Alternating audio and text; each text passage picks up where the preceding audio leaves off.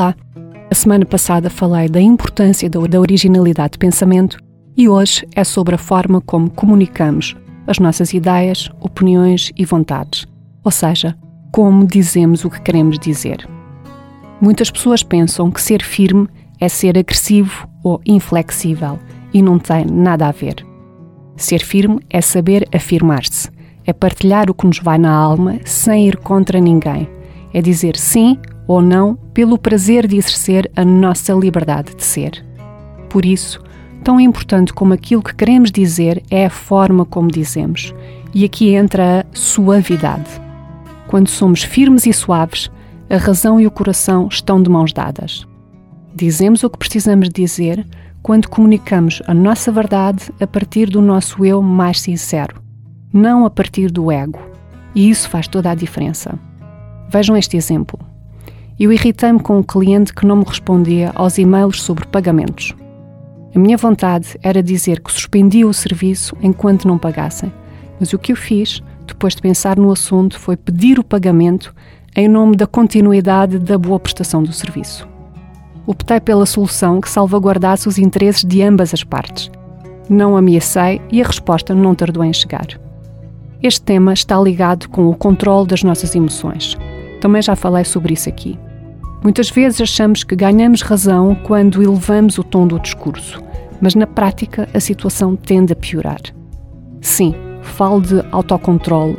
Trata-se de refriar as emoções, não de calá-las nem ignorá-las. Quando fazemos a nossa parte para que as coisas corram bem, somos mais flexíveis, ponderamos as palavras, o que suaviza o que temos a dizer e a mensagem passa com eficácia. Muitas vezes não dizemos o que queremos dizer por medo da reação do outro. Mas quando o nosso amor próprio está bem calibrado, somos capazes de dizer o que for preciso dizer em nome do respeito que devemos a nós próprios. Da mesma forma que podemos ser firmes sem usar a agressividade, também podemos ser suaves sem ser permissivos. Mais uma vez, quando a razão e o coração estão juntos, estamos a ser inteiros, o que é típico de quem sabe ocupar o seu lugar e não abre mão disso. Para quem quiser explorar este tema, sugiro o livro Vive como se estivesse a dançar. Foi escrito por dois japoneses e abordam questões interessantes numa conversa entre um filósofo e um estudante. Olha, e tu, dizes o que te vai na alma? Se quiseres saber o que se tem passado por aqui, podes ouvir o podcast Viver Melhor com Menos no Spotify ou no blog da consultora da desordem.pt. Eu volto para a semana. Até lá dedico-te a música do Rodrigo Leão com o seu tema Passione. Fica com o teu melhor sorriso.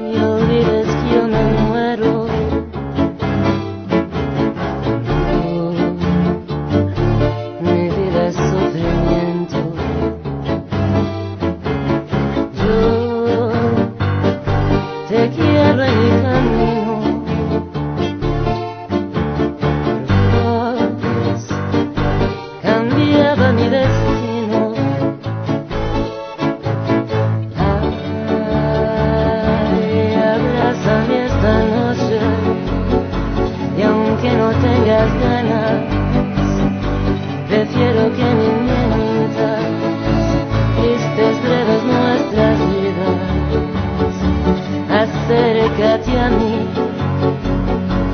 abrázame a ti por Dios, entregate a mis brazos.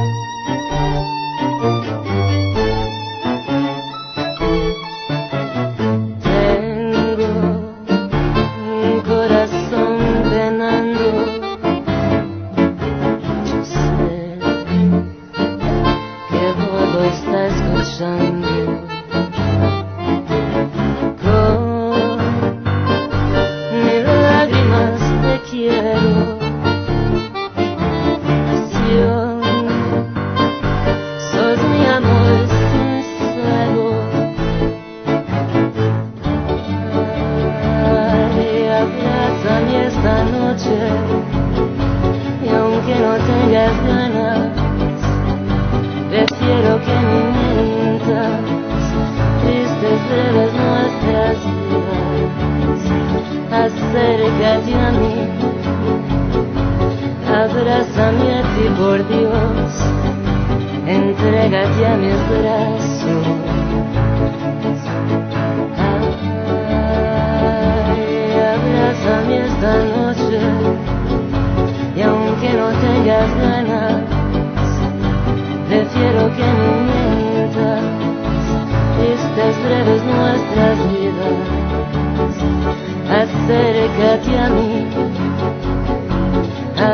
Dame a ti por Dios, entrégate a mis brazos.